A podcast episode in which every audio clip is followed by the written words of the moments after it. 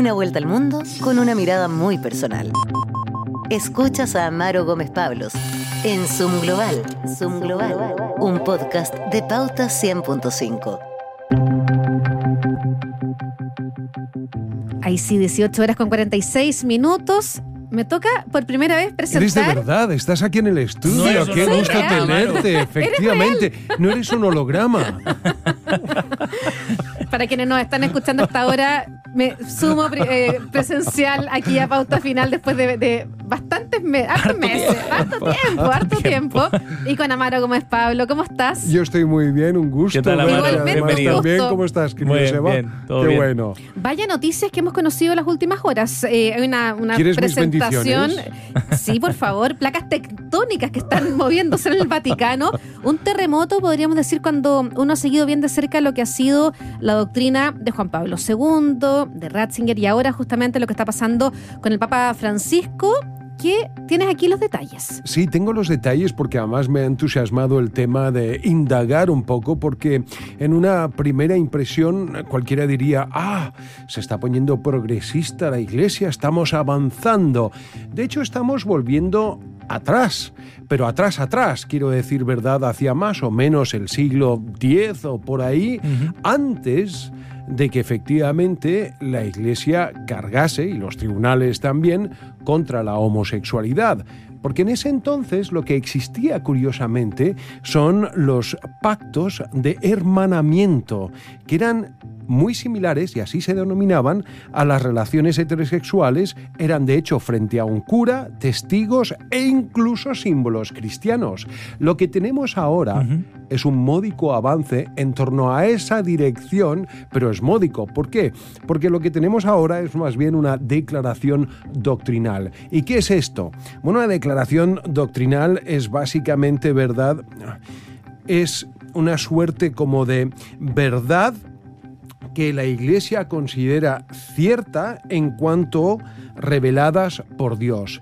En el 2021 fue el último texto verdad doctrinal y ahí no se bendecía, pero del 21 a esta parte, Ajá. Dios ha- habría cambiado de parecer en ese alcance, y no estoy ironizando, pero efectivamente, a lo menos, ¿verdad? Doctrinalmente, Cierto. eh, lo que quiero decir, ¿verdad? Es que ahora sí a- habría, ¿verdad? Esta bendición que es consagrar, es invocar la bendición divina sobre, Sí. sobre estas O relaciones. sea, pero cuando el Vaticano aprueba esta, esta bendición para las parejas homosexuales, eh, ¿quiénes pueden hacer eh, aquello? Eh, o sea, es los un acto. curas pueden los curas. hacerlo, pero ojo, ¿eh? porque efectivamente, y es un buen punto lo que el que haces, porque no deben en nada Ajá. estar, ¿verdad?, Em, semejando lo que podría ser efectivamente un matrimonio. De es acuerdo. decir, no deben haber ni gestos, ni palabras o vestimenta que recuerde lo que es un matrimonio. O sea, perfecto. Ok, no, no hay ritual de por medio que lo asemeje a un matrimonio, Le pero tocado- solo la bendición. Sí, Oh, es una consagración que no deja de ser fundamental y muy importante porque recordemos que el Papa además Sí. cuando ya llegó eh, a su posición como sumo pontífice, eh, él dijo, ¿quién soy yo para juzgar estas relaciones? En vez de un tono y una impronta más condenatoria. Mm. Eh, ahora, ha negado que la homosexualidad para él sea delito, pero sí eh, es en rigor, o era en rigor, considerado, ¿verdad?, un pecado. Pero lo que él empuja es justamente el concepto del acompañamiento. Ahora, eh, lo interesante es lo que pasa, ¿verdad?, con, no sé, uno piensa en Tomás de Torquemada, por ejemplo, que era el primer inquisidor en Castilla y Aragón, cómo debe estar revolcándose cuando efectivamente después, en la evolución de cómo Sí. es castigada la homosexualidad, por ahí, por el siglo XV, esto te destinaba a la hoguera. Ajá. Papa Francisco, que pese a su edad, problemas de salud y todo, está constantemente haciendo noticia. Hablaba de las mujeres, del papel de las mujeres justamente dentro de la iglesia y ahora está entregando esta señal, esta bendición, por así de todas maneras, esto es un choque con, con los grupos más conservadores, los más Lo que decíamos al inicio, o sea, Juan Pablo II, por ejemplo, comparar lo que ha dicho él respecto a estos temas con lo que está diciendo ahora, Absolutamente. totalmente distinto. O con el propio Ratzinger. También. También, también. que estaba a cargo de la doctrina de la propia iglesia. Entonces, es muy interesante en ese alcance, efectivamente, cómo por lo menos se van moviendo las brújulas valóricas. Cierto. Oye, Amaro, hablemos de otros temas en este Zoom global. Podemos hacer una actualización también cuando ya estamos cerca de los tres meses de conflicto de lo que está ocurriendo en, Gaza también. Bueno, es interesante un artículo que apareció de un Tory, es decir, un conservador eh, de gran reputación en Inglaterra. Su nombre es Ben Wallace.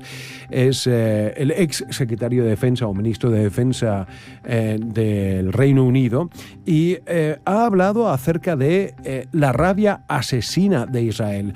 ¿Y por qué rescato las palabras de alguien como Ben Wallace? Porque no son los enemigos de Israel per se, pero están advirtiendo de lo que es una escalada de un sentimiento cada vez mayormente anti-israelí. No estoy hablando antijudío, hay que aclarar, es anti-israelí en términos, ¿verdad?, de cuestionar las acciones de Netanyahu y de su gabinete, del Estado propiamente tal.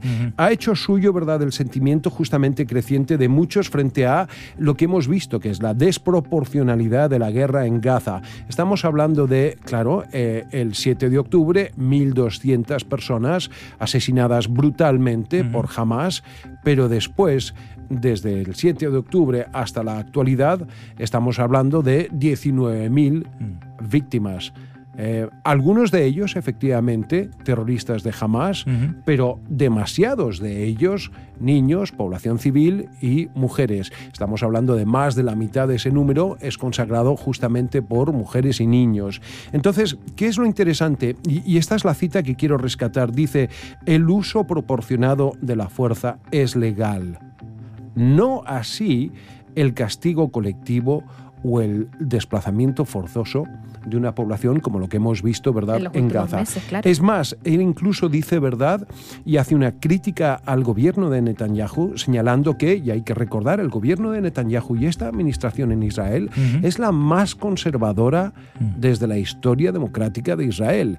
Y dice, es un toro en una cristalería. Se están granjeando la versión o el odio por 50 años más mm. y van de crisis en crisis. Entonces, lo interesante, ¿verdad?, es que Israel estaría en sus palabras y son palabras que tienen efectivamente también, ¿verdad?, un backup, es decir, tienen el apoyo de un sector considerable y además conservador y además pro-israelí, pero que ya está poniendo la nota de advertencia porque dicen que Israel está minando su propia legitimidad, está perdiendo su autoridad moral, no solo legal. Y está complicando, por cierto, mm. ¿verdad?, también a Estados Unidos. Pero va a estar eh, Israel dispuesto a renunciar a lo que ha dicho desde el día uno, pensando en estas palabras, lo que puede ocurrir es que ese es el no sé, para a mí parecer ese es el problema. Pero por lo mismo, porque efectivamente es un gabinete muy conservador, muy recalcitrante. Es más, la propia embajadora de, de Israel ante el Reino Unido señalaba, ¿verdad?, la semana antepasada de que los palestinos habían tenido su oportunidad.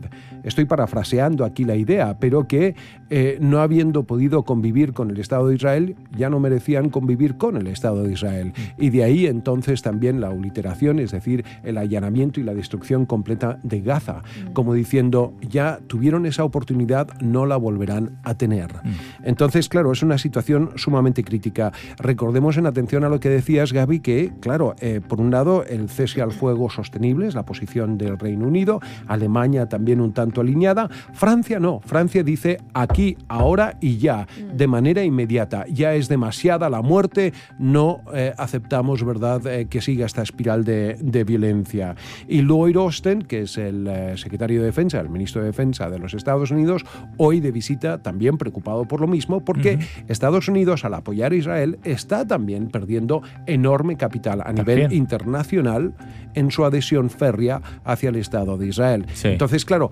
eh, hay una suerte de basta ya. Mm. Y lo que se está dimensionando como una solución a la intervención en Gaza es que en vez de tener a un ejército en pleno, tengan distintos grupos de élite e intervenciones acotadas. Eso es lo que está sugiriendo, en términos estratégicos, en estos momentos Estados Unidos para detener esta espiral mm. de, muerte. Y con el riesgo de que esto siga expandiéndose ¿no? a otras zonas de conflicto ahí en, en Cisjordania y otros lugares. Y creo que tu pregunta, claro, apunta hacia lo que está ocurriendo cada vez más en Yemen. Desde Yemen, los Houthi, que son un grupo rebelde, un grupo rebelde financiado además por Irán, están en estos momentos eh, atacando atacando eh, eh, embarcaciones varias, entre las cuales se encuentran eh, los petroleros, Claro. los grandes cargueros de petróleo que pasan por el Mar Rojo en esa península arábiga y que están siendo blanco, blanco de ataques. Por lo cual, British Petroleum, que es uno de los gigantes del mundo del petróleo, ha dicho, bueno, vamos a detener en estos momentos nuestras faenas por ¿Y esa las consecuencias de eso? Que puede subir efectivamente el barril del petróleo y que podríamos estar inminentemente Uf. Ante verdad un alza y hay que nos decirlo, afecta claro. directamente a nosotros. Eh, ¿Por qué? Porque los Houthi desde la península, desde Yemen, están efectivamente también librando una batalla en paralelo contra Israel a muchos kilómetros de distancia, pero así como se cuadran ellos, podrán cuadrarse también otros grupos. Sí, claro. Eh, y hay un riesgo ahí de una escalada mucho, mucho más importante que lo que se ha temido desde un comienzo. Eh, harto foco de atención entonces a nivel internacional. Amaro, gracias por haber venido con nosotros. Un placer Un además placer, también sí. verlos físicamente. ¿Cierto? Ahora Sí, sí, gracias. estaremos ya semana a semana conectados aquí con el Zoom Global. qué Muchas bueno. gracias, Amaro. Chao, Amaro. Una vuelta al mundo con una mirada muy personal. Escuchaste a Amaro Gómez Pablos en Zoom Global. Zoom Global. Síguenos en pauta.cl y en Radio Pauta 100.5.